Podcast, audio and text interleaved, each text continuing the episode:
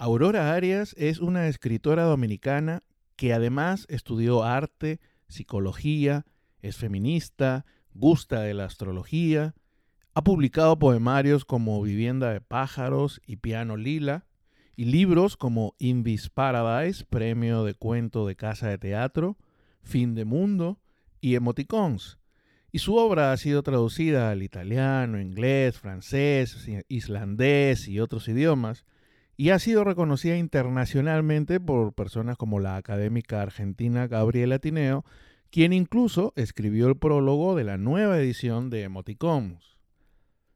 Tuve la oportunidad de descubrir la obra de Aurora en tiempos de cuarentena y porque aún podemos conversar y porque me gustaron muchísimo sus relatos, nos vimos, entre comillas, vía Zoom y sin querer queriendo se nos fue el tiempo conversando de su obra, de su vocación, de su vida, de sus planes futuros, que de hecho incluyen una sorpresa que nos cuenta durante la charla. Estén atentos y atentas. Recuerda que puedes escuchar el podcast Aún Podemos Conversar en tu plataforma de podcast favorita. Spotify, Apple Podcast, Google Podcast, Evox, la que tú quieras. Y si te gusta el podcast, compártelo. Aún podemos conversar con Pedro Ramírez.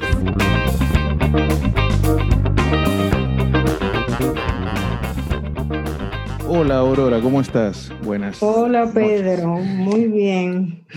En primer lugar, permíteme agradecerte por haber aceptado la invitación para juntarnos virtualmente y conversar un rato, ¿no? Que en estos días conversar como que es un, un arte en peligro de extinción. Sí, a mí me encanta el nombre de, tu podcast. Aún podemos conversar.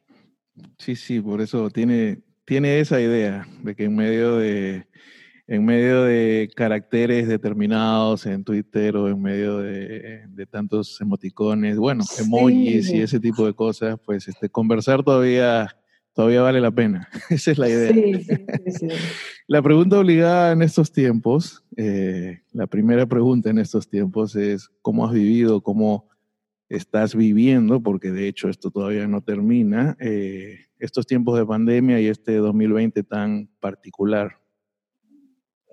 Bueno, eh, tú sabes, como todo el mundo, yo he pasado por todas las etapas. Eh, nos tienen sometidos como a un proceso.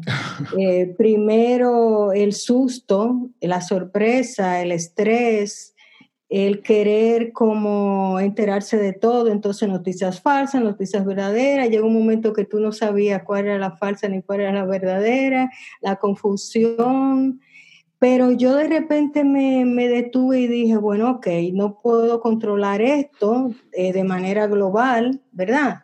Que Italia, que España, que esto, que lo otro.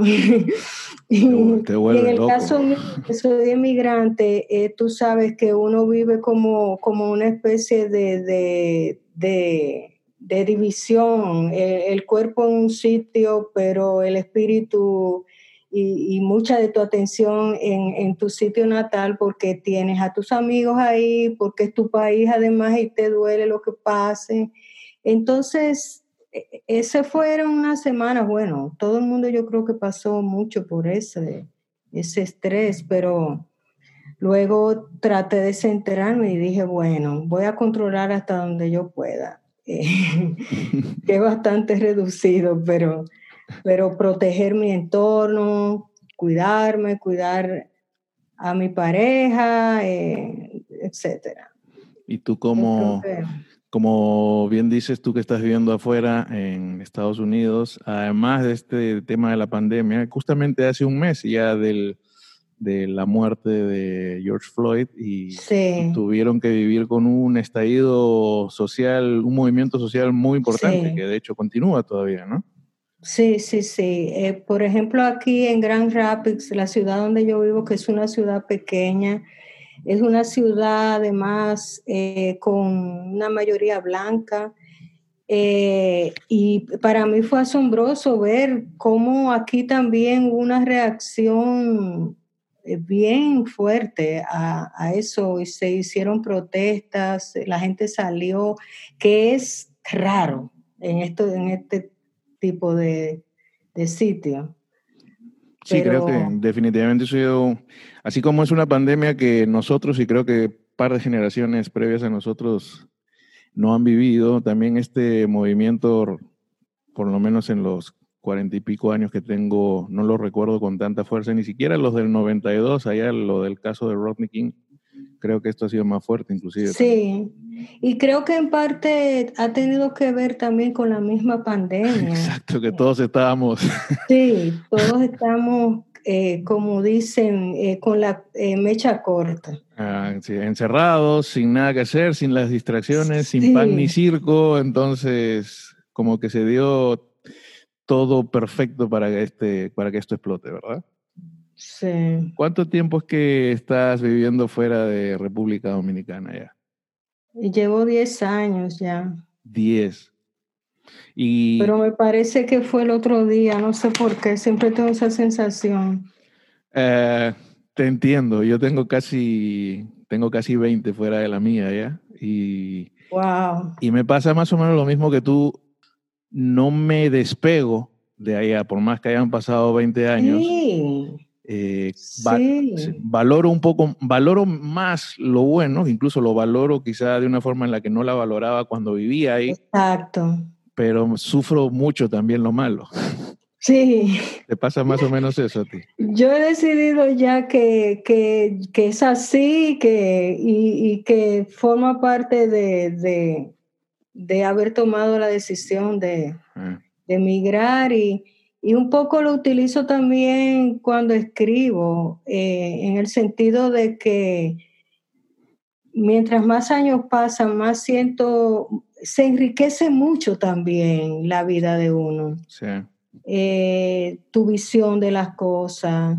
Eh, yo siento que, que después que, que, que vine aquí, conozco mejor incluso hasta la naturaleza humana, yo no sé, es como que se me ampliaron muchas de las, se abrieron muchas ventanas, muchas puertas en mi cerebro, ¿entiendes? Sí, conoces, definitivamente es que conoces, a diferencia probablemente de los amigos tuyos que quedan, lo que, donde dejaste todo, y a diferencia de la gente que vive contigo, a donde arribas, Sí. eh, tú te enriqueces con dos realidades, Eh, con sus semejanzas, sus diferencias, sus virtudes y sus defectos, y, Exacto. y de cierta forma te enriquecen, ¿no? Te, también te quitan un poco de ignorancia. Por ejemplo, en mi caso, en Sudamérica, eh, cuando hablan de República Dominicana, hablan de Punta Cana y de Bávaro, ¿no? Entonces, Exacto. la- me acuerdo del primer regreso que tuve eh, y, y la- alguna gente me preguntaba, pero ¿y tú que no estás bronceado?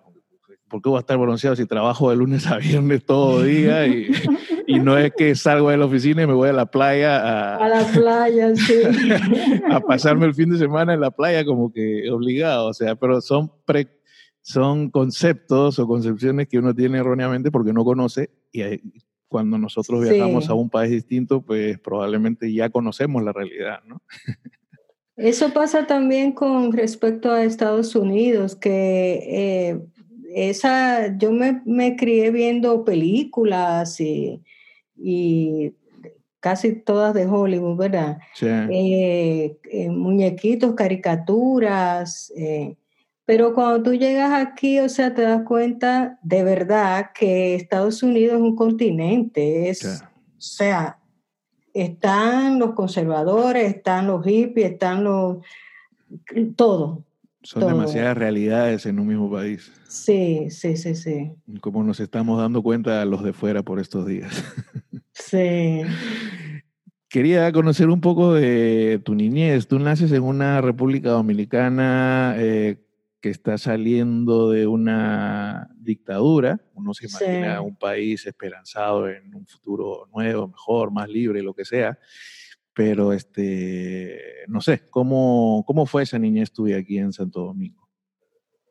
Eh, fue una niñez, eh, yo vengo de una familia por la línea paterna, donde habían muchas de esas maestras de, de antes que eran mujeres incluso que no se casaban y, se, y, y la, el, magisterio era como una vocación, como casi como un sacerdocio. Y entonces eh, eh, me alfabetizaron en la casa, esas tías, tías abuelas, y, y había una en particular, mi tía Aurora, por la que me pusieron ese nombre, que era maestra y era escritora y tenía una biblioteca bastante nutrida, donde yo me internaba y, y pasaba horas ahí. Ahí yo conocí a Julio Verne, Emilio Salgari, los hermanos Green. Hermano Green. Toda esa... Y tú sabes, entonces de niña yo pensaba, ay, yo quiero eh, hacer libros también. Y mi recuerdo así primario, así de, de, mí escribiendo, era como, entre los nueve y los once. Yo cogía una sábana y me metía y me hacía como una casita y me metía ahí a escribir cuentecitos de hadas y cosas así. Eh, mi papá era escritor y periodista ah, también. Eh, pero dicho así, suena como, ah, bueno, como que yo me crié, pero había también como una, una cierta como represión en el sentido de que no estaba como, como ser escritora, no era una cosa a pesar de esa tía, pero como que no era algo así bien visto, ¿no? Eh, Porque había que ser otra cosa. Bueno, eso le pasa a muchos, yo lo sé, pero... Así que... Como que había que tener un trabajo verdadero, además. sí, sí, sí. Yo, yo sabía que quería ser escritora, pero cuando me preguntaba decía maestra o decía farmacéutica, yo no sé por qué, o decía bombera también, yo que, pero en realidad... Digamos entonces que la vocación entonces te nace desde, desde pequeña, eh, un poco que la tía y la biblioteca de la tía tienen mucho que ver, el hecho también quizá que respires en casa con un papá escritor y periodista, como que todo eso consciente e inconscientemente te influenció, pero tu vocación es desde pequeña. Sí, lo que pasa es que mi papá eh, eh, era oficinista primero. entonces en la oficina él creó un periódico y ahí él, tú sabes que cuando hay como ese gusanillo de querer escribir, tú te las arreglas para, para hacerlo siempre. Le robas horas al, trabajo formal, eh, etc. O sea, uno, uno siempre, porque es como una urgencia interna. Sí, eh, sí, me consta. Digo, yo no soy escritor, pero a veces he escrito algo en mi blog y he escrito algunas cosas y si cuando sientes esa necesidad te libera escribirlo. Sí, sí. se lo estoy comentando yo a una escritora pero, irrespetuoso, pero quería decir con eso que sí, que te entiendo, esa necesidad de escribir definitivamente. Sí. Ahora, eh, esos años 70 eh, de una forma u otra tuvieron una influencia no solo eh, en concretar tu vocación, sino también probablemente en lo que tiene que ver con la orientación de tu obra al principio, todo lo que fuiste viviendo, esos gobiernos, los 12 años, la realidad del país, la realidad del mundo con los hippies, el paz y amor y toda la cosa. De alguna forma u otra eso fue nutriendo lo que iba a ser tu, tu obra literaria. Sí, claro. Yo siempre fui una niña muy preguntona y muy observadora.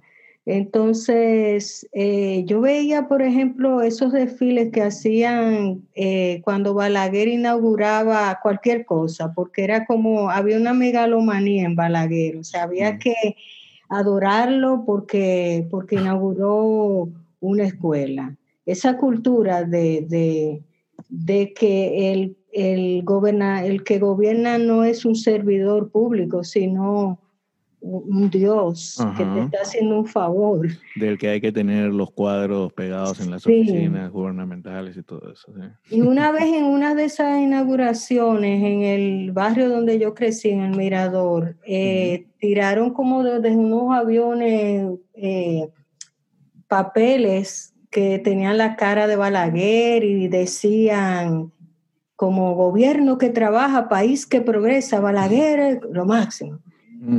Y entonces, como yo oía a mi papá que hablaba mal de Balaguer, yo como que también no quería saber de él. Y entonces agarré los papeles y empecé a romperlo. Y mi abuela, se, que viene de una tiranía trujillista, ¿verdad? Con todos los temores que eso conlleva. años 70, así convulso, mi abuela se puso histérica y me agarró por una oreja. Entonces eso me dejaba pensando, ok, entonces eh, eh, todas esas voces y, esas opiniones y lo que leí en el periódico, que eran, eran los periódicos de esa época, eh, eran con portadas terribles de, los jóvenes asesinados por el régimen de, y, ponían como la sangre, el charco ahí, o sea, para una niña de, de, la edad que yo tenía en ese entonces. Todo eso me provocaba muchas interrogantes. Y tú sabes que la, literatura se, nutre de las interrogantes, de las dudas, del por qué. Eso es lo que te hace como escribir y buscar una explicación y recrear la vida. Y recrearla de cierta forma que gracias a la, literatura, eh, en cierta forma podemos recrear también, como dijiste, eh, las realidades de determinadas épocas que nosotros no hemos vivido, ¿no? Porque por un lado están las historias oficiales, los recuentos oficiales, pero por otro lado son los libros de esas determinadas épocas y los relatos de los escritores de esas épocas los que nos permiten tener una idea más clara del, contexto que se vivía en aquel entonces, ¿no? Si no fuera por los libros. Sí, sí, sí, Mira, el otro día eh, yo decidí ahora con la cuarentena, voy a, leer y en algunos casos releer a los clásicos. Y me tiré a, a Tolstoy con Ana Karenina. Esa sensación de tú como sentir que tú estás en Moscú, que, que conoce hasta, hasta, yo creo, el color de la ropa interior de esos personajes.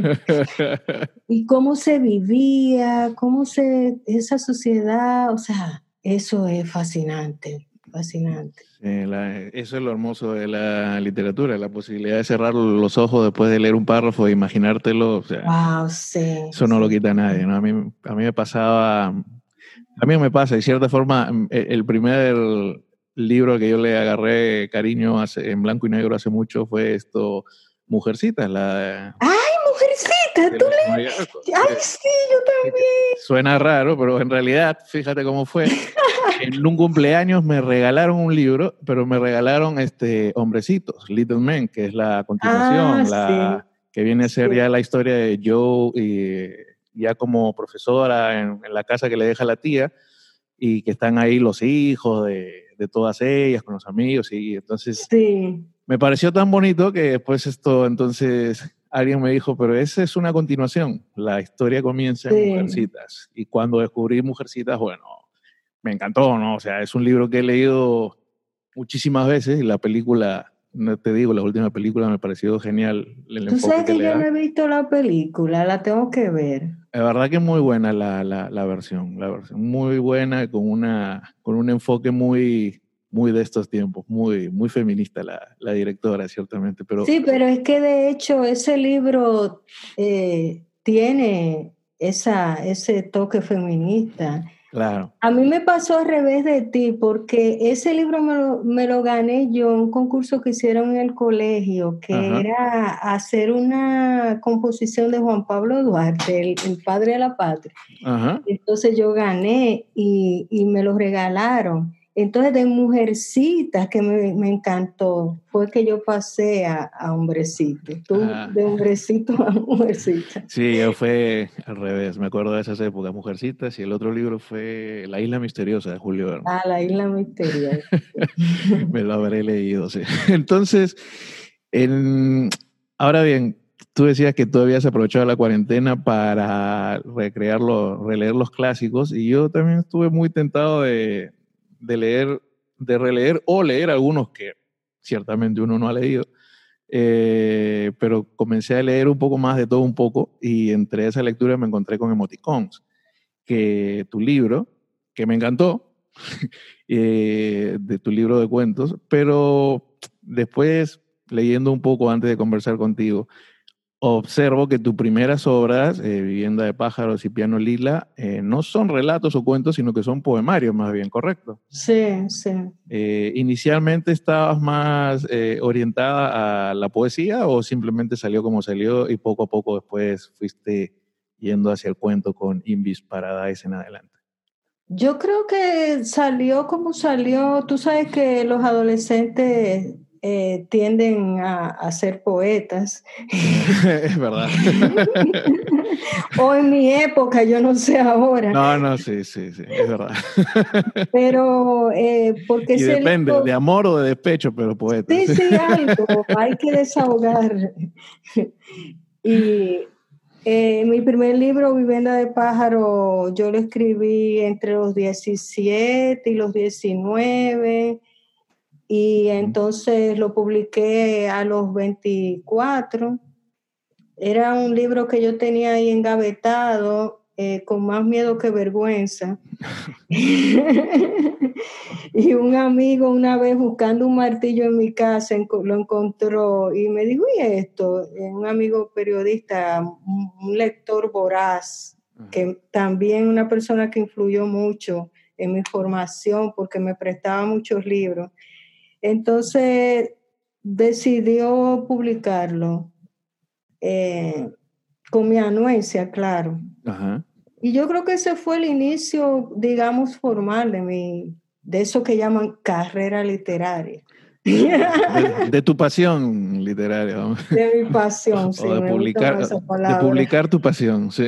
Exacto. y después de Vivienda de Pájaros y de Piano Lila, entonces sí vienen los cuentos que viene con Invis Paradise, a la, a la hora buena que te dedicaste a los cuentos, porque entiendo que Invis Paradise gana el premio de cuentos de Casa de Teatro, ¿no? Sí, sí. Eh, ¿Tienes entre esos, eh, entre esos dos géneros, tienes alguna particular predilección entre la poesía y, los cuentos o convive en ti un igual aprecio por... bueno, pero tú dices como lectora o como escritora. Como escritora bueno, y como eh, lectora también, ¿por qué no? Pero como escritora en primer lugar. La poesía me encanta. Y, de hecho, eh, me gusta, por ejemplo, cuando yo voy a iniciar un texto, la escritura de un texto, me gusta pasarme dos o tres días leyendo poesía porque noto que eso me, como que es como una comida para mi cerebro, que me, me, me facilita algo, me, me, es como los atletas, tú sabes. Te prepara para, lo que va a hacer. Este músculo hay que...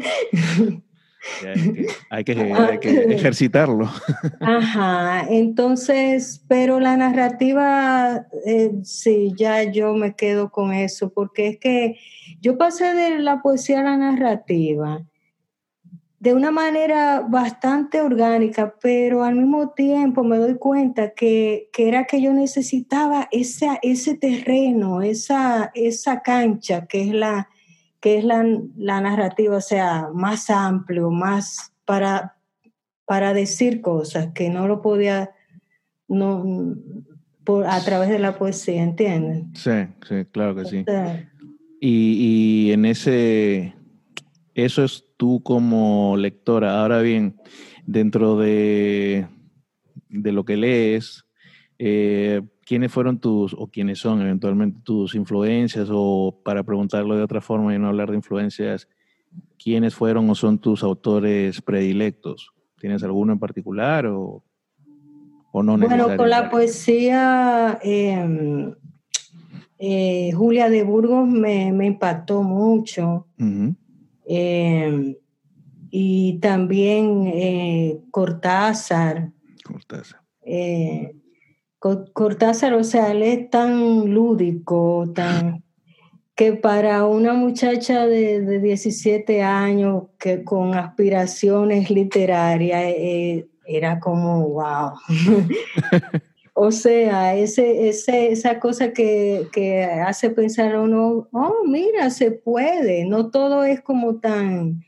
Porque también en el medio dominicano de aquel tiempo había muy buenos escritores, pero había también como una cosa de solemnidad, como que ser escritor, que, tú sabes, como... Hay que adoptar la fose de intelectual. Sí, de muchas palabras rebuscadas y yo quería romper con eso y al conocer a Cortázar, que recuerdo cómo fue que, supe de la existencia de Cortázar. ¿Cómo fue? Por un, amigo, ah, ese mismo que, que me ayudó a publicar de Pájaro, que un día llegó a mi casa y me encontró leyendo una novelita, bueno, no digo novelita de manera despectiva, una novela de Agatha Christie. Ah, esas entretenidas. que me encanta. Pues por eso, entretenida, se entretiene. Ajá, entretenida. y él me dijo, ok, pero ya está bueno, yo te voy a poner a leer a los, a los del boom. Latinoamericano y todo. comenzó por Cortázar y, y, yo me volví loca. Sorté a Ágata. Julio Cortázar. Ahora, eh, definitivamente yo he leído Emoticons. Eh, como te decía, me gustó muchísimo y tuve la suerte de leer una edición que salió el 2015, donde incluso te hacen un, prólogo muy, muy, muy bonito. Una, una escritora argentina, si no me equivoco, se me fue. Gabriela Tineo. Gabriela Tineo. Eh, pero eso lo escribiste, o al menos lo publicaste inicialmente en el 2007. Eh, pero ya cuando yo lo leo reconozco muchas muchas cosas vividas o percibidas por mí en República Dominicana a partir del año 2001 que llegué. Y como, te, como comentaba en el, en el comentario que hice en Twitter, o a la redundancia, eh, me daba un poco, primero me encantaba ver tan detallado, eh, la, tan, detallada la descripción de, de, lo, de lo que tú comentas en tus relatos, pero al mismo tiempo me daba un poco de pena porque percibía que 13 años después de publicado, no sé cuándo lo escribiste inicialmente, eh, las cosas las percibo igual o quizá hasta peor en, en aquellos casos que tus relatos me generaban una cierta desolación o una cierta tristeza. No sé si tú lo percibes del mismo modo. Ay, lo siento. Eh, no, no, no, lo siento, no, de nada. La al contrario, si el escritor no transmite. sí, sí. Ese libro, eh, tú dices que eh, decías de la época en que lo, lo escribí. Fue muy cerca de la época en que lo publiqué. O sea, 2006 por ahí. Eh, te voy a decir, mediados del 2005 hasta el 2006 estuve trabajándolo. Eh, y surgió, la mayoría de esos relatos surgen de, mi observación de lo que estaba pasando en el medio que yo me movía en el país. y, y, ese, ese fue un libro, uff, eso fue un libro así como una pulsión constante y que se iba enriqueciendo a medida que iba, y, por ejemplo yo estaba escribiendo en la habitación donde yo escribía y de repente oí en el colmado una bachata a todo volumen y yo introducía esa bachata porque era la única manera de no morir en el intento, en el sentido de que en Santo Domingo hay muchas interrupciones. Es demasiado, demasiado. Y si tú pretendes escribir pensando de que, que, vas a tener el momento perfecto, sin ruido, sin... no vas a escribir nunca. No. Entonces, eh, ese libro se nutre totalmente, eh, ni siquiera un libro como planificado, así que era lo que... Lo que Yo entré en, unos meses así de, de una furia. Eh, escritural.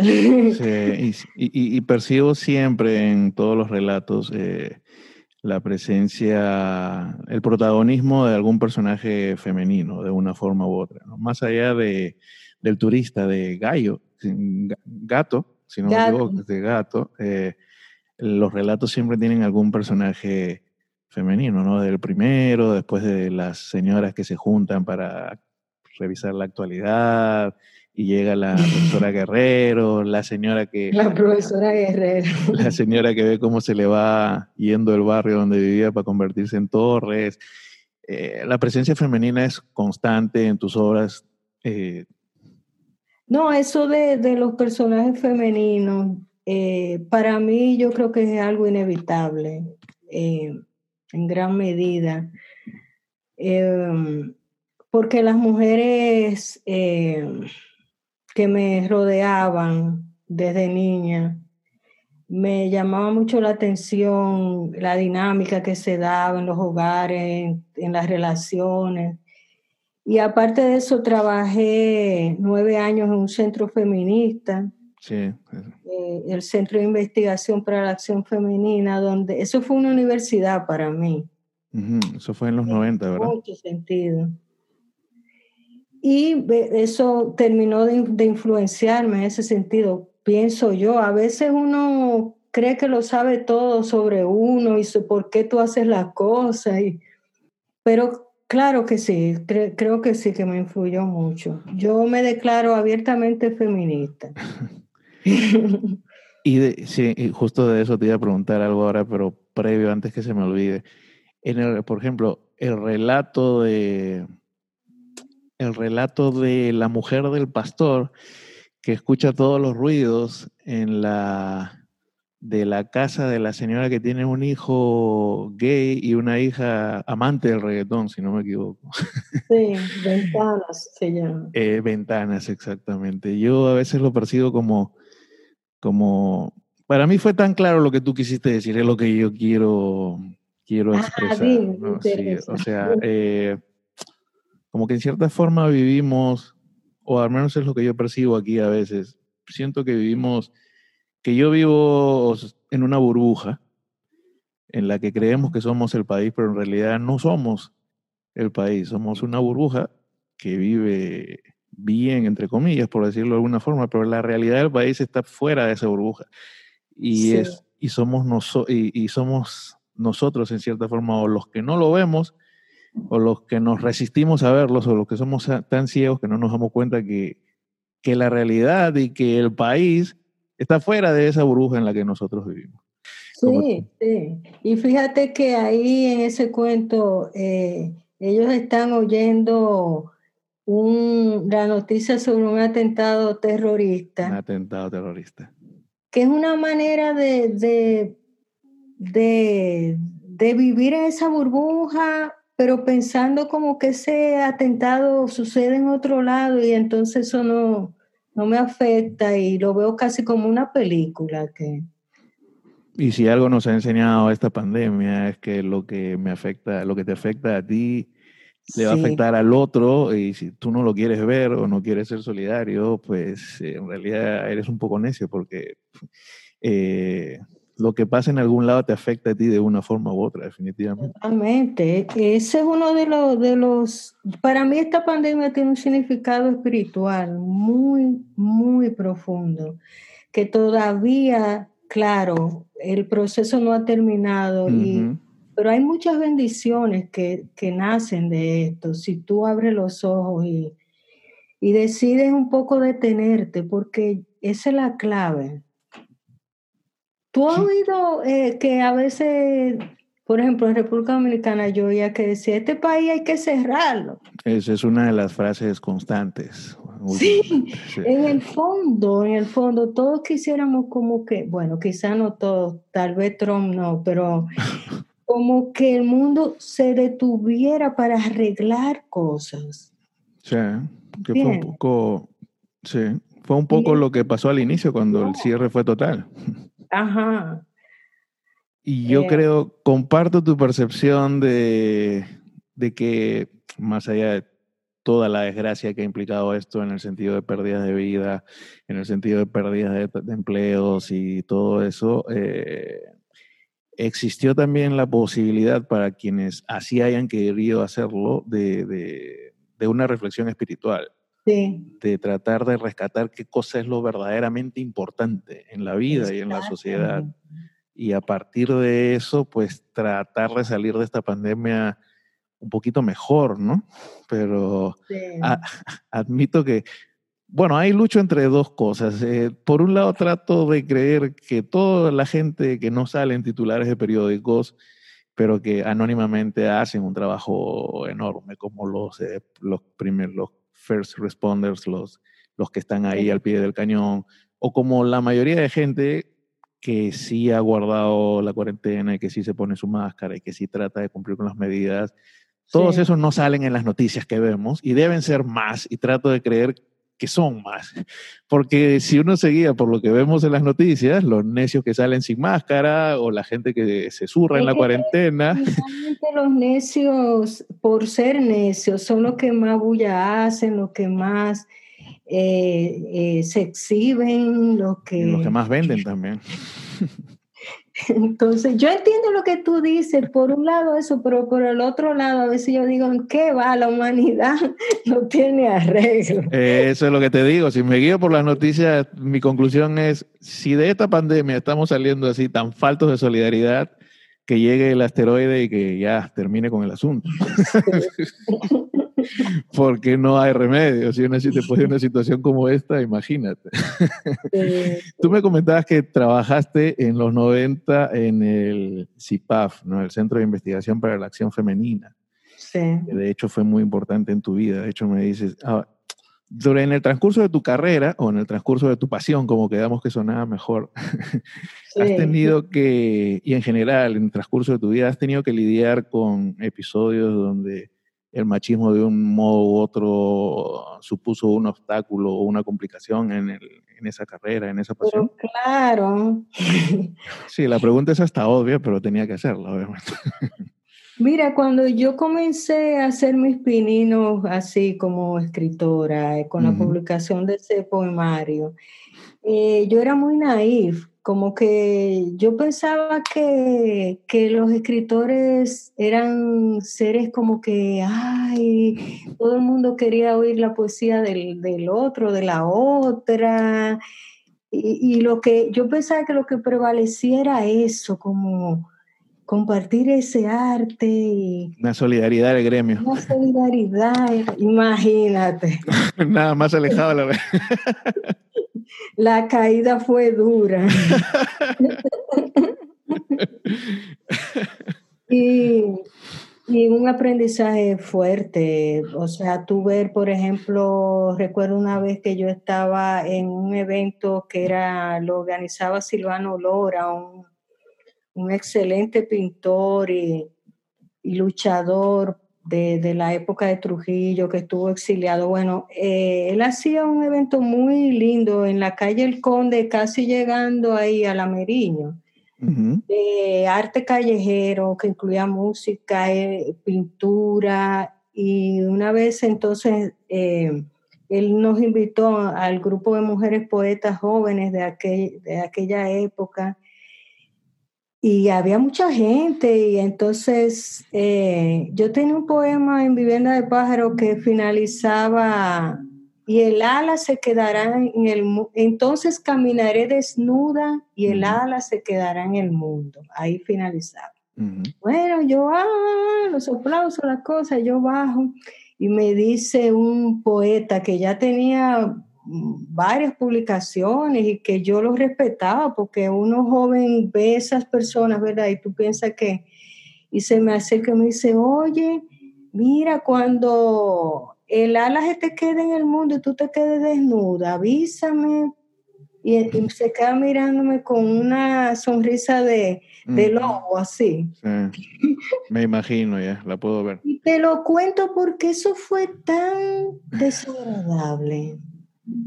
O sea, yo lo había escuchado a él, había su lectura, lo había como, tú sabes, eh, ponderado, respetado. ¿Por qué tú me saltas con eso? Lamentable. Con esa estupidez. Lamentable por una realidad. Un pedazo de carne con mi cerebro. Y así por el estilo, siempre había eso como que eh, las mujeres poetas, entonces como que tú no sabías si te iban a agarrar contra una pared y te iban a... Todo era como... Eh, había que andar huyendo y, eh, y así, pero con los años eh, se va aprendiendo y poniendo límites y siendo menos ingenua. ¿De qué forma un hombre como, como yo, por ejemplo, puede hacer eh, lo correcto, puede ayudar en vez de entorpecer esta, esta lucha por la igualdad de género? Yo creo que en primer lugar es una pregunta que, que se la debe contestar el mismo hombre desde un análisis como de, sus privilegios, estar consciente de eso y, eh, y verse como un ser humano que, que, de ninguna manera tiene derecho de, coartar a otro ser humano, no importa del género que sea. Em, y yo creo que tiene que ser con una práctica, una práctica consciente, no meras palabras de yo te apoyo, pero entonces después luego me siento mal porque, por ejemplo, con tu pareja, porque tú eh, eh, tienes actividades que, que, me quitan atención a mí, que, Entonces, es, es una cuestión de, sensibilidad humana. Yo lo veo así. Sí, y, creo que son procesos como los propios derechos civiles que están de, de moda por estos días. Creo que son procesos que, que donde lo importante es tratar de hacer eh, lo correcto mientras, mientras te toca o mientras estás acá, ¿no? Porque finalmente probablemente son procesos que duran décadas o que van, duran dos, tres generaciones, pero no necesariamente porque uno no vaya a ver el, el, resultado final, no es excusa para decir, da igual que yo lo haga o no lo haga porque las cosas no van a cambiar. Sí, definitivamente es un proceso que se lleva, se puede tomar años. Y, y, y también déjame decirte, hay mujeres que, que no son nada feministas con otras mujeres. Eh, o sea, no están así tan... sí, sí, como que el hombre es una cuestión que todas las mujeres son feministas y todos los hombres son machistas, ¿no? No, no, Sí, sí, es verdad. Hay mujeres que colaboran con ese machismo. Sí, incluso dentro del mismo movimiento feminista. Ah. Sí, sí, sí, sí. Hay mucho que escribir acerca de eso. Nunca es tarde. Eh, hablando de escribir eh, y hablando de leer, como, como conversábamos cuando coordinábamos la charla, ah, no sé cómo te sientes tú con eso, pero una de las cosas que a mí más me frustra eh, como lector, como lector que ha vuelto a recuperar la práctica encima, ¿no? Porque precisamente el no encontrar muchos sitios donde ir a comprar un libro, no quiero decir que no lo hayan, porque hay sus dos o tres o cuatro sitios, pero el que no haya uno a la vuelta de tu esquina, como puede haber en otras ciudades, que caminas dos cuadras y te encuentras con una librería monumental, eh, me hizo perder un poco la práctica, excusa, porque al final la responsabilidad es de uno.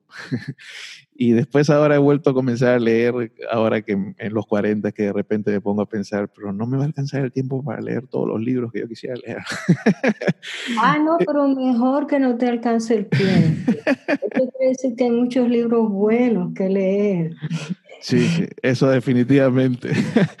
Pero eh, te quería a mí por lo menos una de las cosas que más me incomoda es la imposibilidad esa de que exista una abundancia de, librerías o de cafés librerías o de sitios donde tú puedas o ir a comprar un libro o ir a comprar y sentarte a leer un libro y por contrapartida con la cantidad de bancas de apuestas y con la cantidad de drinks to go y liquor store que se abren día a día en la ciudad. Supongo que para una escritora eh, debe ser frustrante, ¿no? Que en su país no hayan esas oportunidades para el acceso a la lectura, ¿no? Definitivamente. Mira, cuando yo me fui de allá, eso ya estaba iniciándose, esa eh, cuestión de que se estaban cerrando librerías.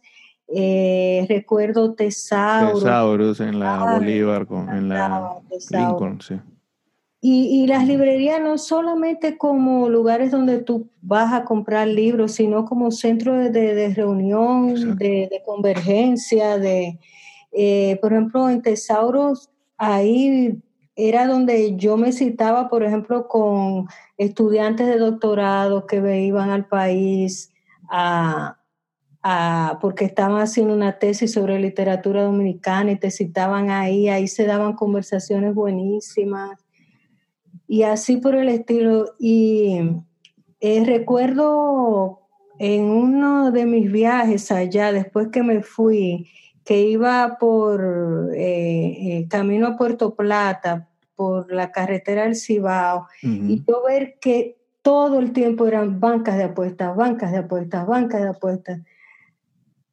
eso, eso me, me dolió mucho, porque una de las cosas que, digamos, ventajas, entre comillas, de, irse de tu país es que cuando tú regresas, tú ves cosas que antes te parecían como normales y te impacta. O sea, yo veía que había más de las que yo dejé y menos librerías. Y más liquor store, como, como hablamos. Sí, eso es. Porque incluso, o sea, es negarle la, posibilidad a la gente, sin irnos demasiado lejos o más allá, es negarle la posibilidad de conocer o descubrir a, a sus propios autores nativos, de poder, eh, por un lado, de conocer a sus autores que existen, y por el otro, de fomentar a raíz de la lectura la posibilidad, la aparición de nuevos autores, ¿no? sí. Mexicanos. De hecho, los autores, eh, no sé ahora cómo se la estarán averiguando los más jóvenes, pero en el tiempo que yo publicaba ya, eh, para tú conseguir que te pagaran unos chelitos, que tú dejabas 10 libros, ¿verdad? A consignación. Y para que te pagaran esos 10 libros, mira, podían pasar 5 años. y cuando tú ibas decías, bueno, pues déme los libros. No, que se vendieron, pero pues deme el dinero. No, pero... Ni los libros ni el dinero. problema también. Qué problema. Cuéntame de, para ir terminando, cuéntame de tus proyectos, si tienes algún proyecto actual o futuro, algún libro a la vista, ¿en qué estás ahora mismo? Mira, yo desde que llegué a Michigan, no voy a decir que lo único que he hecho, no, mentira. Pero eh, yo al llegar aquí cumplí un sueño, dedicarme únicamente a escribir.